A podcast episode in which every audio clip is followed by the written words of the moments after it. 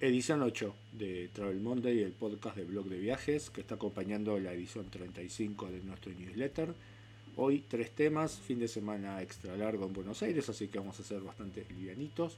La primera es parte de una pregunta. ¿Todos los turistas sacan las mismas fotos? Lo vamos a contestar en el próximo bloque. Además, las novedades sobre GoPro, el lanzamiento de una nueva cámara más económica para el segmento más bajo del mercado. Y finalmente las estrategias para traer el viaje a casa para todos aquellos que estos tipos de fines de semana largo no nos gusta salir demasiado. Arrancamos con Travel Monday 8. Siete años atrás, en el blog había reseñado la obra de una artista llamada Corinne Bionet, que había partido de una premisa y que es, los turistas sacan siempre las mismas fotos cuando se encuentran en lugares muy fotografiables. Caso, por ejemplo, la Torre Eiffel. Ella había superpuesto de 200 a 300 fotos que había extraído de sitios tipo Flickr, y lo que había encontrado que efectivamente las fotos se parecían bastante y las perspectivas se parecían bastante.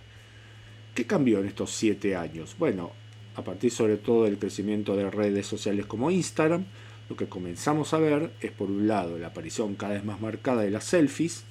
Durante mucho tiempo las fotos eran básicamente las fotos de los lugares turísticos, pero hoy son las fotos de las personas delante de los lugares turísticos. Y segundo, la aparición cada vez más seguido de elementos relacionados con la vida cotidiana del viaje, desde pasaportes hasta las típicas fotos de gastronomía que siempre encontramos en Instagram. Y es otro artista ahora, Oliver Mia, que hizo hace poco un video llamado Instravel, que justamente lo que busca mostrar es cómo muchas de las fotos que aparecen sobre viajes en las redes sociales se parecen mucho. Entonces, cómo representar al viaje. Y ahí aparecen elementos, poses, ángulos que se repiten todo el tiempo. No solamente la de los lugares muy fotografiables, tipo Machu Picchu, la Fontana di Trevi o la Torre de Pisa, que la verdad es, casi todas las fotos van a ser muy similares, sino que son las ideas las que se repiten. Por ejemplo, las manos tomando a la otra persona que se encuentra detrás, el tipo de ángulo para mostrar una foto divertida, las fotos de comida, las fotos de los pasaportes o de ciertos elementos junto a otros para marcar el comienzo de un viaje.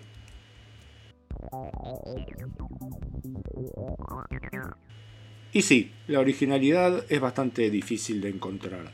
Creo que una posible solución es comenzar a concentrarse en por qué este tipo de fotos son significativas para las personas que viajan antes que como elementos originales sobre los viajes que podemos mostrarles a terceros. Así que si comienzan a ver que en Instagram las fotos de viajes se parecen bastante, recuerden, finalmente las historias personales no se parecen tanto.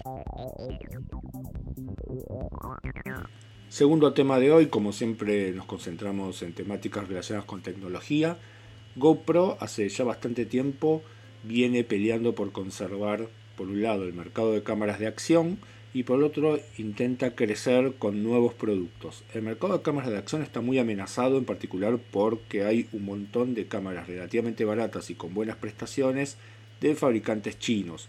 Mientras que una GoPro puede costar 300 o 400 dólares, hoy se pueden conseguir en internet cámaras por menos de 100 dólares con especificaciones bastante decentes. Para eso GoPro acaba de sacar una nueva cámara que se llama simplemente Hero, sin ningún nombre, que cuesta 199 dólares, que filma un máximo de 1440 píxeles a 60 cuadros por segundo, lo cual está bastante lejos de los 4K de los modelos más caros. Las fotos son de 10 megapíxeles, acá no hay tanta diferencia, las, cámaras más caras son de 12 megapíxeles y usan los procesadores viejos de las cámaras anteriores de GoPro. GoPro la, la 6 trae un procesador que se llama GP1. Estos usan los viejos procesadores Ambarella el resto de las prestaciones está bastante bien. Touchscreen de 2 pulgadas, estabilización digital y son resistentes al agua sin necesidad de usar la carcasa. Para GoPro hoy es una urgencia poder conservar la mayor parte o la mayor porción del mercado de cámaras de acción porque la verdad todos sus proyectos de ampliación hacia otros lados no están resultando. El Drone Karma fracasó totalmente y de hecho fue discontinuado y sacado del mercado hace algunos meses. Esa pelea la ganó claramente la fabricante china DJI. Y por el otro lado, la cámara 360, la Fusion, que salió hace algunos meses, es interesante, es un producto bastante innovador, pero por ahora apunta más bien a un segmento de nicho muy interesado, por ejemplo, en las experiencias de realidad virtual. Así que no sorprende que GoPro haya decidido sacar esta cámara un poco más económica para intentar detener la sangría, en particular a partir de la competencia de los fabricantes que tienen cámaras más baratas. Hero, por cierto, sale a la venta en las próximas semanas y va a costar 199 dólares, es un precio bastante por debajo de la línea más profesional de GoPro. At Home, He Feels Like a Tourist, cantaban los Gun of Four en Entertainment, que es uno de los discos más importantes del post-punk inglés allá por 1980. La canción era más bien una reflexión amarga sobre el consumismo y los medios que te convertían en un turista en tu propia casa, porque bueno, te llevaban a un montón de lugares de una manera muy superficial. Pero para nosotros esto puede ser una buena excusa para pensar la relación entre casa y el viaje desde otro punto de vista. Y en particular porque, salvo algunos puntos muy particulares, no hay demasiadas reflexiones sobre el tema de cómo los turistas llevan objetos hacia sus hogares. La único, el único punto va a ser el primero que vamos a tocar y que es el de los souvenirs.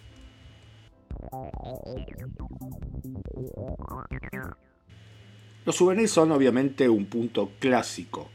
Se trata de objetos que ya a esta altura son más bien commodities, como ya hace varios años analizamos en el blog. Hoy, por ejemplo, es muy común encontrar eh, souvenirs más bien masificados, producidos en China o en determinados países del sudeste asiático, en los que solamente se les cambia la leyenda, ¿no? el recuerdo de, así puedes encontrar, por ejemplo, barcos en diferentes lugares del mundo que son exactamente iguales, pero lo único que cambia es la ciudad donde lo compras.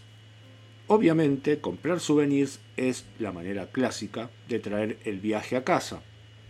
¿Por qué? Porque por un lado uno intenta comprar aquellas cosas que son representativas del lugar, se ocurre por ejemplo, comprar un licor de mamajuana en República Dominicana, pero también a veces comprar algún tipo de objeto que nos recuerde a ese lugar. La otra estrategia tradicional, claro, son las fotos.